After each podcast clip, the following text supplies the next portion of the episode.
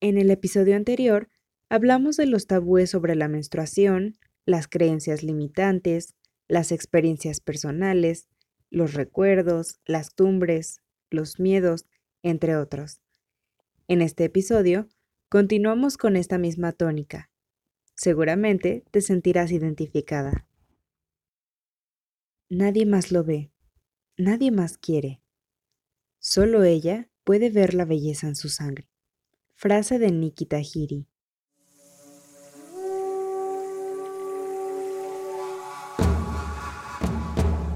Nuestras abuelas hilvanaron sus sueños en el viento con hilos que han ido quedando suspendidos.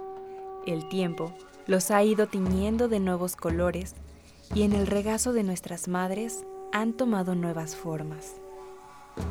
Nosotras, las de ahora, Mientras respiramos y palpamos lo que ellas nos heredaron, seguimos urdiendo aquellos hilos para que un día no lejano nuestras hijas borden sus anhelos.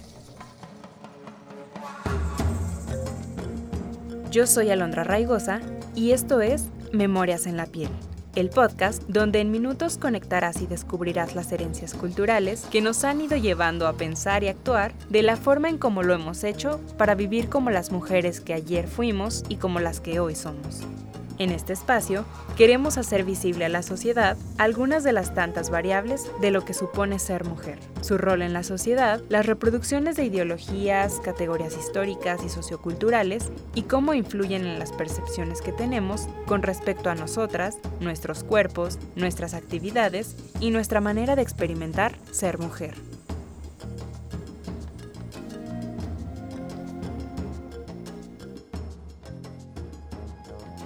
También está muy, muy interesante todo lo de la sabiduría indígena o la sabiduría de nuestros ancestros que se dedicaban más a todo, toda esta cuestión de este, los curanderos y todo eso. No sé si sabes tú algo al respecto de, de esta sabiduría indígena. La sabiduría indígena, o sea, que viene luego pues de la medicina indígena y todo eso, no manches, tienen cosas súper interesantes y las mujeres indígenas saben un montón sobre el cuerpo femenino, así un montón, saben así de que cómo acomodarte la matriz, o sea, saben, saben, este, incluso, no sé, saben sentir tu cuerpo, entonces eso está bien padre. ¿Y por qué en México estamos tan europizados y tan con tantos tabús si, si podemos aprovechar tanta sabiduría que nos dan ahora sí nuestros antepasados indígenas, pues no manches, o sea.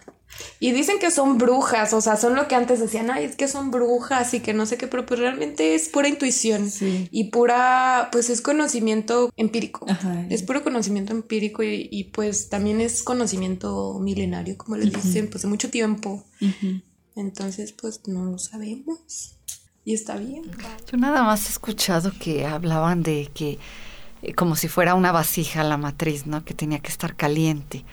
Y, y que siempre debería de estar caliente y, y creo que tiene razón, sobre todo, bueno, en esos días nosotros sabemos, y nos lo decían de chicas, no te sientes en el suelo, este, no tomes este cítricos o ese tipo de... No andes sin calcetines. No andes sin calcetines, no andes sin suéter si es tiempo de fríos, porque, y, y, y creíamos que eran mitos, y ahora sabemos pues que que tiene su origen en eso, ¿no? Porque bueno, ya otro tipo de medicina como la medicina china, donde se habla del frío y el calor y ese tipo de cosas, pues sabemos que los órganos deben de estar cuidados y protegidos y por eso te dan los cólicos, ¿no? Porque de alguna manera lo que comes te puede inflamar más o, o también lo que comes te origina calor o frío o las emociones te ocasionan calor o frío.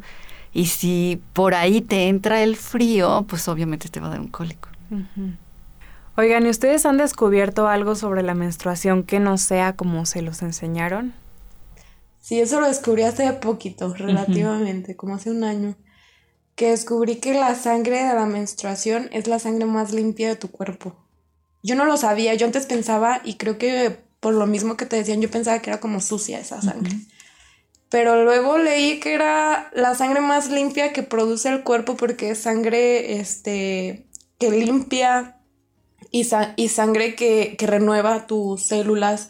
Entonces, que es una sangre así súper pura y que tiene muchas, muchas cosas y que por eso luego la usan para regar plantas o que hasta hay mujeres que se la toman en tés y todo eso. Entonces, a mí eso se me hizo como súper impresionante saberlo de que te meten el tabú de que es algo sucio. O sea, tú te sientes impura porque hasta yo me acuerdo que me decían en la escuela, siendo católica, que era un, un castigo a las mujeres porque por Eva, ¿no? Entonces te hacen sentir que tú eres la impura, que tú estás mal y que el hecho de tú menstruar es impuro. Entonces tú ves tu sangre de menstruación como impura. Y pues ya hasta hace poco me enteré que no, que es, o sea, es la sangre más pura. Entonces eso sí me impresionó, sí fue como de no manches, ¿qué es Bueno, algo que, que yo había escuchado, por ejemplo, era que cuando te baja, lo que te baja son coágulos. Y, y suena como, o sea, hay muchas chavas que se asustan porque dicen, es que, ¿por qué me están bajando coágulos? Este, o, o de dónde sale tanta sangre. Y es como, pues es que no es que sean coágulos, es que es el endometrio. Y el endometrio es una mucosa. Entonces, este, e, eso es lo que, lo que te está bajando. Una vez hay muchas publicaciones que malinforman. El otro día estaba leyendo una que decía, el útero, bueno, la matriz es un órgano tan maravilloso que cada mes se autodestruye. Y yo dije, mm, ¿Cómo que se autodestruye? o sea, no es como que expulses la matriz, ¿sabes? O sea, lo que expulsas es el endometrio, que es lo que va cambiando conforme va pasando tu ciclo, ¿no? Empieza delgadito, se engrosa, luego ya se desecha y, es lo que lo que liberamos nosotras y que conocemos como menstruación. Pero, o sea, hay tanta, volvemos a lo mismo, hay tanta ignorancia que luego, sí, o sea, por desconocimiento, pues podemos creernos eso y, está, no puede estar más alejados de la realidad. Y por ejemplo, algo que les dijeran que no podías hacer mientras tuvieras tu periodo.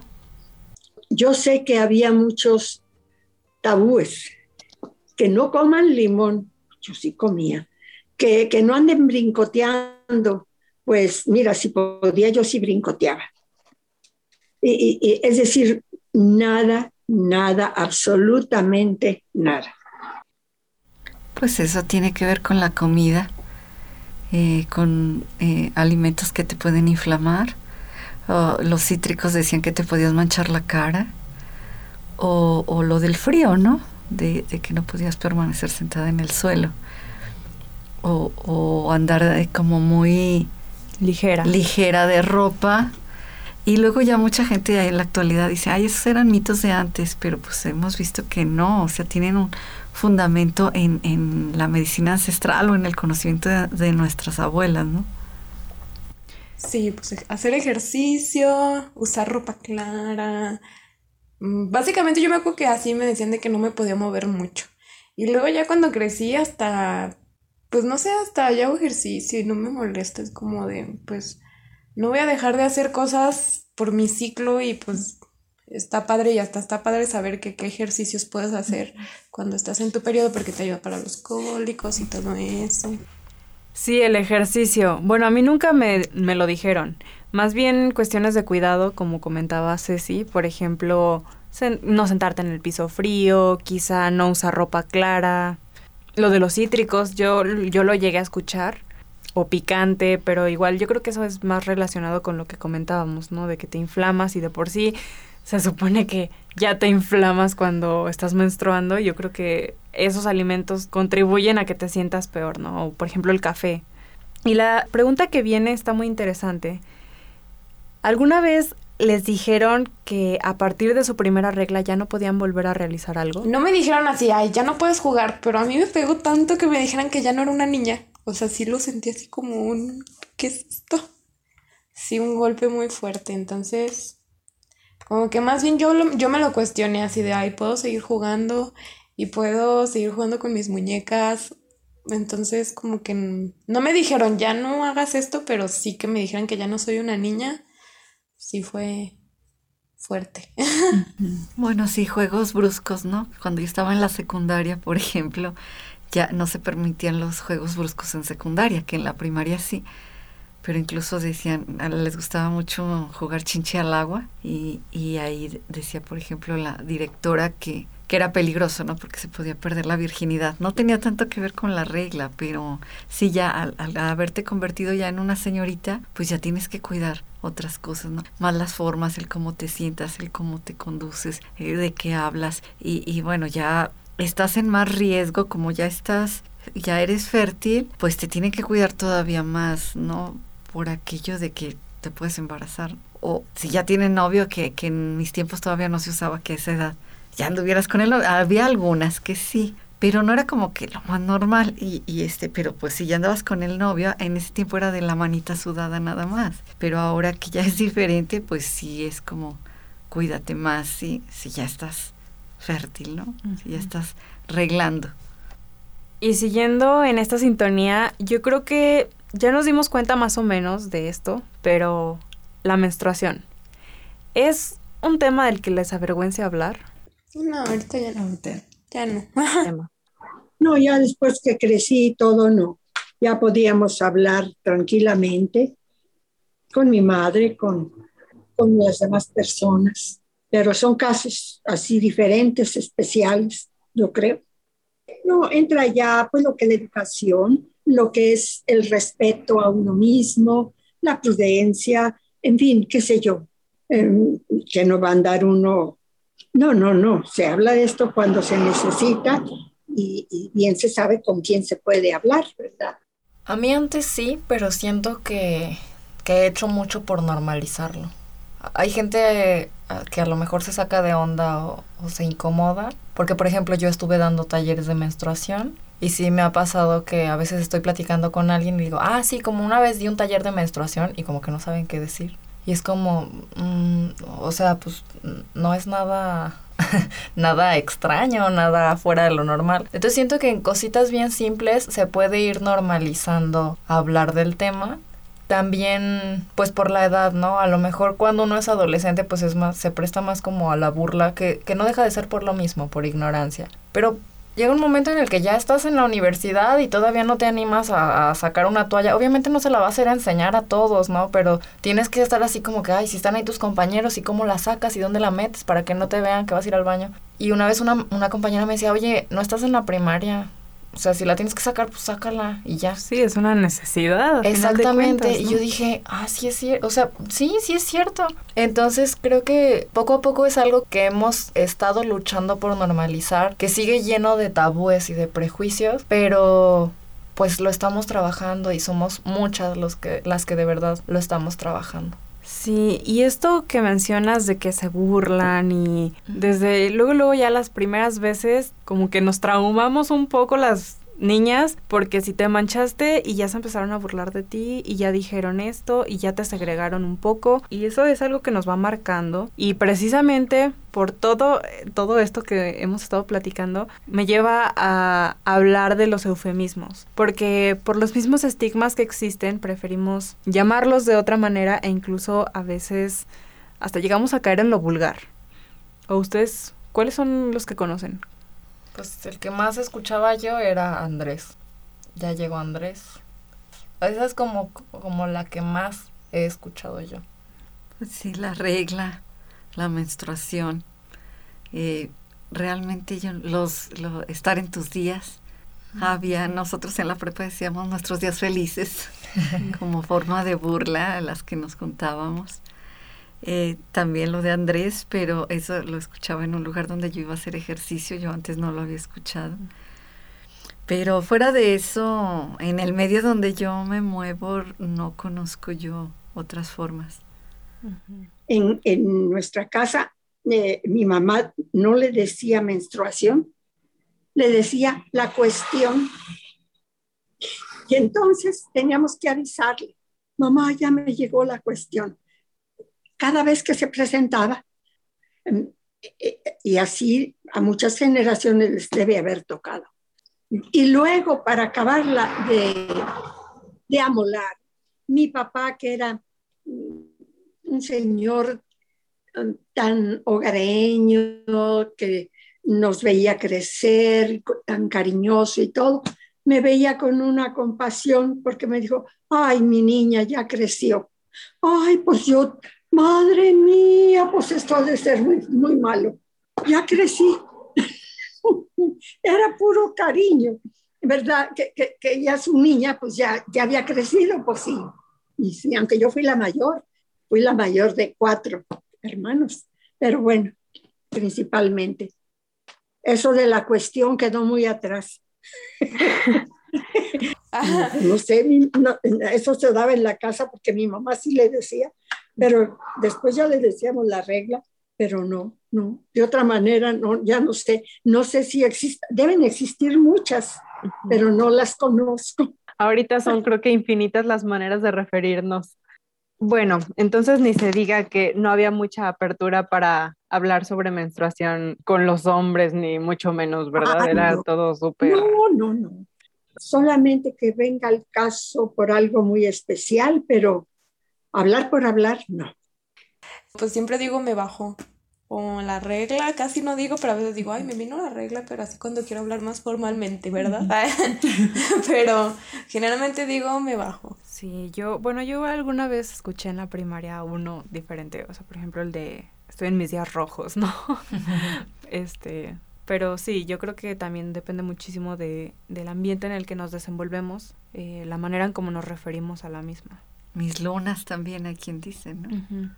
Ahora, vamos a hablar un poco de qué tanta apertura hay para hablar del tema con los demás. Y con los demás me refiero a los hombres. Porque yo creo que es un tema del que, como ya hemos venido diciendo, no se habla con quien sea. Y yo creo que también nos cuesta trabajo expresar nuestras necesidades. Por ejemplo, lo que comentaba el otro día con mi hermana, quizá te sientes mal y no te sientes con la libertad total de expresarle a tu jefe que te sientes mal, ¿no? O que tienes que ir al médico, al ginecólogo, o que tienes que irte a hacer el papá Nicolau, o que, o sea, no hay esa apertura para hablarlo de forma normal. Pues es que con hombres se me hace muy raro porque luego se vuelve incómodo por lo, la, la idea que ellos tienen. Entonces como que luego así dices algo de que ahí me bajó y dicen, ¿por qué dices esas cosas? Esas cosas son para ti, tú guárdatelas, ¿no? Entonces como que, pues a veces como para evitar conflictos o para, no sé, o sea, como que también para que yo me voy a incomodar. Pues sí, a veces, pues con mi hermano y con mi papá antes nunca, pero ahora ya es como de, ah, sí, que, que me va a bajar y que no sé qué, pues no pasa nada. Y con mi novio, pues sí le digo bien las cosas de, ay, es que estoy en mis días y así, por eso estoy triste, tráeme un pan, por favor. Sí, como que, bueno, a mí me ha pasado que siento que necesito tenerle confianza a alguien para hablarlo. Una vez en mi trabajo tuve que pedir permiso para llegar más tarde porque tenía cita con la ginecóloga y para mí fue súper incómodo porque le tuve que pedir permiso a mi jefe inmediato, que era hombre, y yo le decía, es que tengo que ir al doctor. Y él, sí, pero ¿por qué no vas otro día? Y yo, no, es que es urgente y la doctora solo tenía cita a esa hora. Y él, o sea, sí, pero ¿por qué? Y entonces yo ayer le dije, le dije, es muy importante que vaya mañana a esa hora este, no puedo ir después porque no hay más espacio. Entonces ya como que entendió, pero no me sentí yo con la libertad nunca de decírselo tal cual, ¿no? De decirle, ¿sabes que Tengo que ir con la ginecóloga y no tiene espacio otro día y tengo que ir mañana. Entonces e, es algo complicado, pero también siento que influye la edad, porque por ejemplo, cuando la gente de, de mi círculo social se enteró de que yo estaba dando talleres de menstruación, hubo muchos hombres que me escribieron y me dijeron, oye, ¿sabes qué? A mí me interesaría que dieras uno para hombres, porque no entendemos bien cómo funciona y, y a veces no lo podemos hablar con nuestras novias porque les da pena o a nosotros nos da pena. Entonces me decían, por favor, ah, porque yo les dije, es que sabes que solo es para mujeres. Y entonces ellos me decían, por favor, abre uno para hombres y me avisas. Entonces sí es algo que les interesa y, y, es algo que se puede hablar, o sea, está la apertura, pero pues hay que hacer como ese puente, hay que enlazar, porque es algo que, que se puede hacer. Claro. Y está muy ligado pues este en, el, en la mente con, con, la reproducción, ¿no? Porque pues normalmente ah, vas al ginecólogo porque estás embarazada o, o, o, vas porque simplemente tienes algún desarreglo hormonal, una infección, lo que sea, pero luego, luego automáticamente piensan, ¿verdad?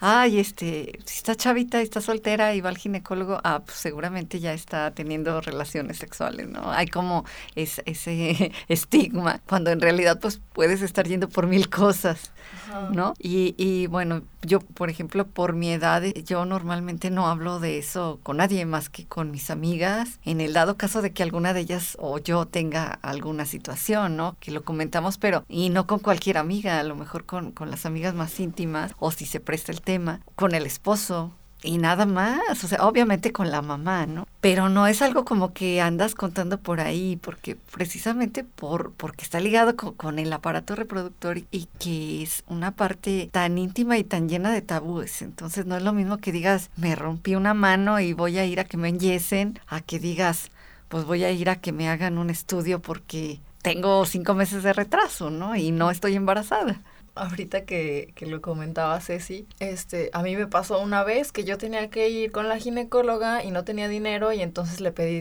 dinero, a mi papá y mi papá así como, ¿para qué necesitas el dinero? yo, ah, pues es que voy a ir con la ginecóloga. Y me dijo, ¿por qué? Y yo, pues porque me siento rara y quiero que me revisen, este, a ver si está todo bien. Y me mandó a mi hermana para que me cuidara. Y, yo así como dije, pues, ¿qué estará pensando? Que, que estoy embarazada o que voy a ir a pedir anticonceptivos. O sea, como que yo digo, ¿qué, qué, qué pasó por su mente en el momento en el que yo les dije voy a ir con la ginecóloga? Obviamente me dio mucha risa a mí y a mi hermana también porque pues yo no tenía ningún problema, ¿no? Me acompañó mi hermana, fuimos, todo normal, no salimos. Este, pero como que sentí como, ahí está la guardiana, porque si estás haciendo algo fuera de lugar, me lo van a decir. Entonces, como todas estas creencias erróneas sobre lo que es el cuidado de nosotras, o, o por lo que decía Ceci también, si tengo una infección, automáticamente se asocia con, ah, falta de higiene o quién sabe con cuánto se habrá metido, ¿no? Seguramente se metió con un chorro y por eso le dio una infección. Y te puede dar por un montón de cosas súper simples, pero pues es, es parte de lo mismo, no se habla del tema, entonces se presta a un montón de especulaciones y a que sigan creciendo los tabús. Ahora, es importante mencionar que aunque siempre se han pensado en formas para atender estas situaciones, van cambiando los productos que se utilizan para contener el sangrado y claro, por consiguiente, el procedimiento. ¿Cuáles eran los productos que se utilizaban más en su época y cuáles son los rituales que se seguían en tu casa y quiénes te apoyaban en él? Eran lienzos. Eh, nos dio, bueno, a mí y a mis hermanas también les tocó, eh, unos lienzos a los que le poníamos algodón dentro se hacía como un paquetito y claro, quedaba una cosa así eh, rectangular. Por eso había que asegurarla con seguros de un, este, ¿cómo te dije? Eh, era, se, me fue el nombre, un, elástico para la cintura y tenía dos, eh, como dos pedacitos de tela, adelante y atrás, para sujetarlo de ahí y que no se moviera, ¿verdad? Luego, naturalmente, teníamos que lavar personalmente porque era algo íntimo. Teníamos, tirábamos eh, eh, el, algodón y, había que lavar esos lienzos. Eh, había jabón especial para lavar eso. Nada más, pero podía ser cualquiera pero sí era bastante molesto tener que lavar. Así que cuando ya aparecieron las toallas sanitarias, no, no, pues ya fue una preciosidad, ¿verdad? Eh, y, y, al principio no, no tenían algo para fijarse. Creo que ahora son mejores, tienen más para que se fije a la ropa interior, pero en los años 30 ya empezaban a producir toallas sanitarias. Pero yo recuerdo que aquí en México, pues ya llegaron bastante después y la primera, la primera marca que hubo fue Cotex, la primera, y no, pues eso ya fue un alivio grandísimo, mucho. Y luego después los tampones que también vinieron después. Al principio yo cuando empecé, pues era con algodón, unos colchonzotes de algodón. Ya después, pues las toallas, ¿no? Las toallas femeninas. Mm, yo, por ejemplo, nunca he usado tampón, no, ni copa menstrual, ¿no? A mí me aterra. Entonces, este, pues yo sigo toda la vida con, con las toallas. A mí también las toallas fue como lo, lo primero lo que se me explicó en la escuela, lo que me, me proporcionó mi mamá cuando lo necesité. Después supe de los tampones, pero la verdad nunca, o sea, como que no me interesó mucho usarlos. No sé, no, no, no tenía ninguna creencia en particular, pero como que no me llamaba la atención. Y ahora pues están las toallas de tela, son lavables, reutilizables, y la, la copa menstrual que también ha agarrado muchísima fuerza. O sea, creo que sobre todo esas dos alternativas ahorita, porque para muchas es muy incómoda la copa menstrual, pero dicen, bueno, entonces aquí está la toalla de tela, no contaminas, ahorras un montón de dinero y cuidas al planeta. Claro, y luego hay, pues sí, han, han, surgido infinidad de productos. Incluso el otro día fui a una tienda de autoservicio y me impactó que ya eh, existían toallas color negro para que no se vea cuando traes ropa interior negra. Y, pero yo me pongo a pensar más en la cuestión de cómo nos afecta porque si de por sí son muchas veces tóxicos los materiales que se utilizan, pues me imagino que con el colorante negro, ¿cuánto, cuánto no tendrán más que, que nos perjudique, no? aparte está como, pues sí, la copa menstrual, que es lo que mencionas, Ana, eh, los tampones, pero no sé, bueno, desde mi perspectiva, los tampones son muy peligrosos. He sabido de algunos casos que te provocan infecciones enormes, El síndrome feas, shock tóxico. Y que hasta, exacto, que te pueden dar hasta shocks. Sí. Cada vez que, que, que usé un tampón, pero solo fue una vez en mi vida, desde entonces no vuelvo a usar un tampón, me dio una infección horrible, así yo me estaba muriendo, horrible, horrible, horrible. Y bueno, hay mujeres que, que usan tampones siempre y que no les ha ido mal con los tampones, pero pues sí he sabido cosas. Y, y luego también está pues toda esta parte de que tenemos que usar ropa interior de algodón para cuidarnos. Este... Ropa negra para que no se manche. Uh -huh. Ya me acordé, otra alternativa que está agarrando muchísima fuerza son las bragas menstruales. También. Me sí. están saliendo muchísimo en Facebook, en Shane, en, en donde más pues los anuncios de, creo que Saba, no sé uh -huh. qué marca, ya sacó también sus bragas menstruales. Entonces creo que ahorita hay una infinidad de, de posibilidades. Sí. Y está padre porque pues cada quien agarra la que, la que le convence más. Uh -huh.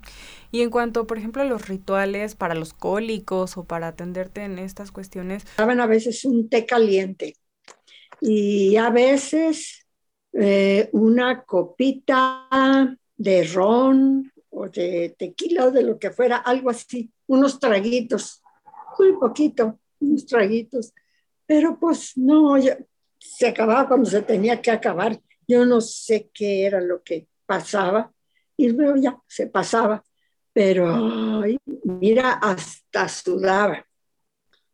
Sí. Creo que ahora hay más remedios. Pues ahorita también ya hay muchas opciones. Por ejemplo, pues existen los costalitos con semillas que en la comodidad de tu casa metes al microondas, ya está calientito, te dura bastante tiempo así y ya nada más te lo colocas en el vientre y ya. O los parches que también sacaron que, que son desechables, que me parece que duran para tres veces y también súper cómodos y no tienes que hacer más. Porque luego también están las opciones de las pastillas, pero esas pues como que varían muchísimo dependiendo de, de ti, ¿no? Porque no todas nos funcionan a todas. También ahorita que dices de los rituales, a mí cuando me daban cólicos siempre era una tortilla caliente. Era, vas y calientas una tortilla y te la, la metes en una bolsa con alguna servilleta, un trapito y te lo pones en el vientre. Sí, tecito de poleo, antes daban tecito de frambuesa. Sí, Eran que la frambuesa es muy buena. Ciertas que, hierbas. Que los, ajá, que los tés rojos son los que ayudan. Precisamente. Ah. Precisamente. Sí, ya te quedas dormida y o te tomas el tecito con la pastilla y despertabas y ya estabas bien, ¿no? Uh -huh. Y ahora, los sentimientos con respecto a su regla, ¿cómo son o cuáles son los que tienen? Ay, es que antes no me gustaba, pero justo por lo que te dije que pensé que la sangre era era sucia. Uh -huh. Y una vez tuve un problema que tuve que ir al ginecólogo y me hicieron un ultrasonido. Y yo vi mi, mi matriz. ¡Ay, está bien bonita! Entonces como que me dio mucha ternura. Entonces como que ya después como que se me hace muy tierno. o sea, como que suena chistoso, pero ahora me da ternura. Así como que digo, ¡ay, qué bonito! O sea, antes sí lo veía así como de guácala, que no sé qué, y ahorita ya lo veo, ay, qué bonito mi sangre, que es sangre limpia y que mi cuerpo se está limpiando. Entonces también ya hasta te sabes comunicar con tu cuerpo de, ay, ¿por qué no, por qué no puedes hacerlo un poquito menos fuerte, no? Pero ya, o sea, ya lo hablas a tu cuerpo y ya lo haces tuyo, porque yo no sé por qué no nos empoderamos de nuestro propio cuerpo. Porque como que lo vemos como si fuera algo, algo ajeno pero es nuestro cuerpo y, y, está bien padre. Entonces, como que ahora ya lo veo así como de bonito, así como. No, no, ningún. Yo seguía mi vida normal, tal cual. Ok. No me agüitaba ni nada. No era como de incomodidad, ni de desagrado o de rechazo. No, no, no, no, no, no. Tenía que llegar, llegaba, ¿verdad? Y siempre fui muy, muy regular, regular, regular no hubo problemas, ninguno nunca. Pues con respecto a, a la regla, creo que ahorita ya, no sé, lo veo como algo mucho más normal. Si acaso algo, algo chistoso es que estoy como la canción de Shakira que dice, si es cuestión de confesar, algo dice algo así como, si lloro una vez al mes. Siempre, casi siempre lloro un día antes, dos días antes. Cuando lloro es porque ya, ya me toca. Entonces, este, no es como tal que sienta algo bueno o algo malo, sino que ya aprendí a verlo como, como algo normal. Pero sí no puedo evitar pensar en que, en que en esos días es cuando estoy mucho más, que estoy más chillona, más sensible eh, o, o de malas. ¿Y alguna vez llegaron a odiar su cuerpo? Pues sí, yo creo que sí. Y más cuando estaba más chica porque pues yo no entendía por qué me pasaba eso y estaba muy enojada de que me pues de tener la menstruación. Yo decía, ¿por qué me tiene que pasar esto a mí? Hasta pensaba así de que no me puedo operar o hacer algo para que para ya no tener la menstruación. O sea, sí llegué a pensar, no, no puedo quitar esto.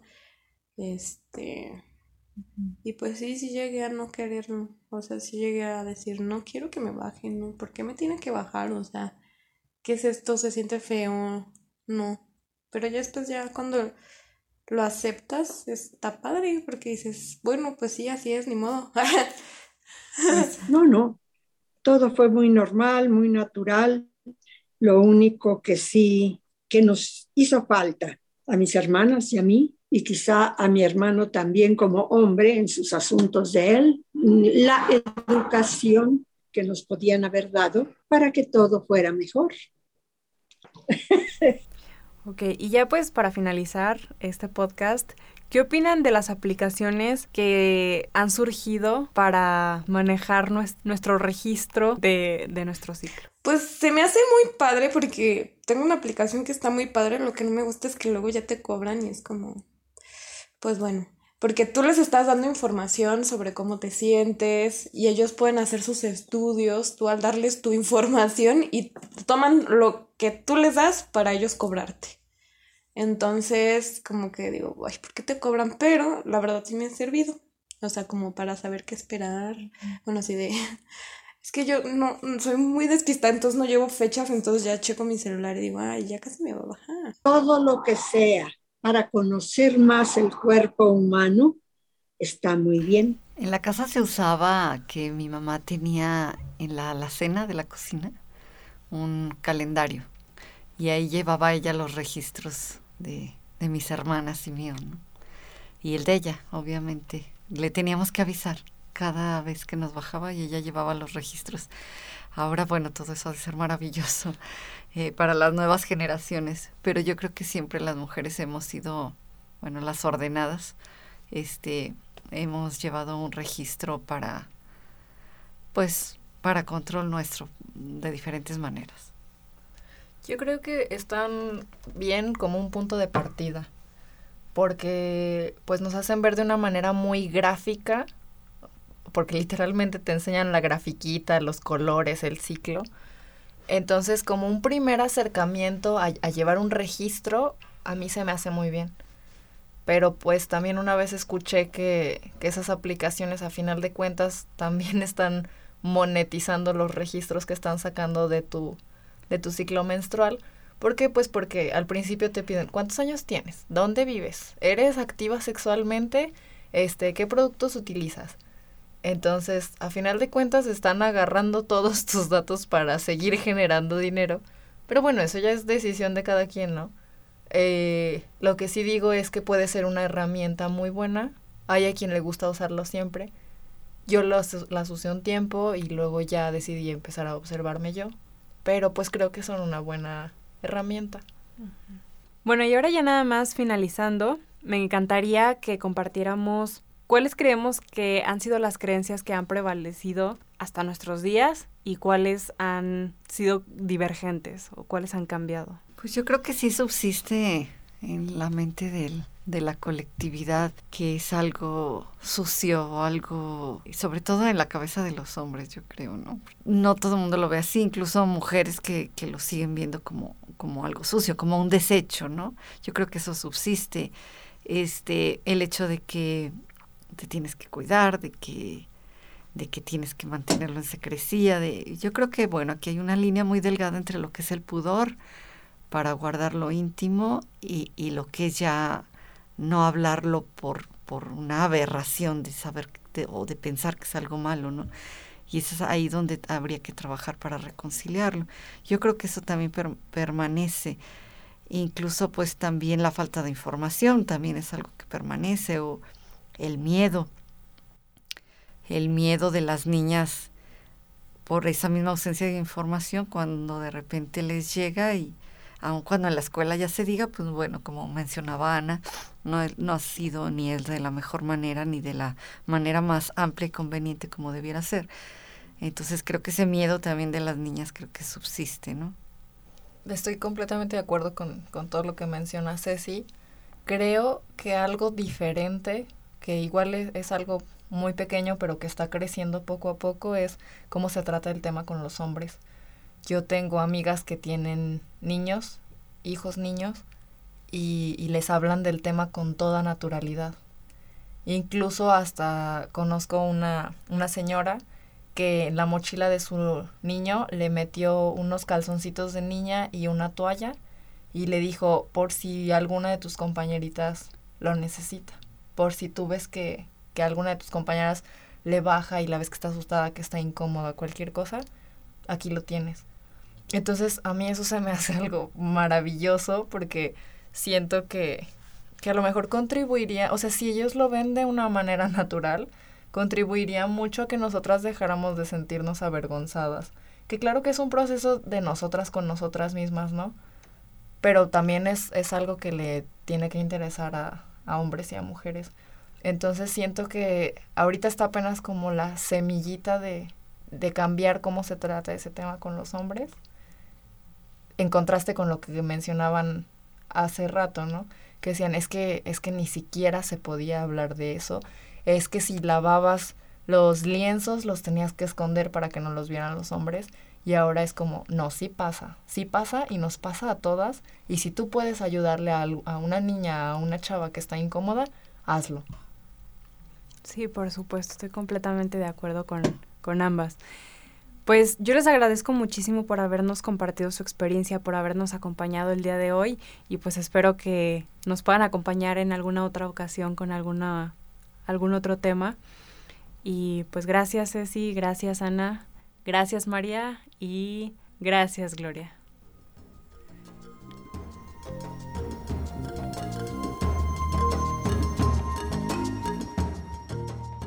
¿Sabías que la primera copa menstrual se creó, se patentó y se comercializó en 1937 por Leona Calmers? Sin embargo, antes ya se habían creado algunas similares hechas de goma y caucho vulcanizado. Desafortunadamente, en la misma época, un hombre llamado Dr. Earl creó una empresa conocida mundialmente como Tampax y el mercado de lo desechable comenzó a imponerse haciendo que la empresa de Calmers cerrara sus puertas en 1973.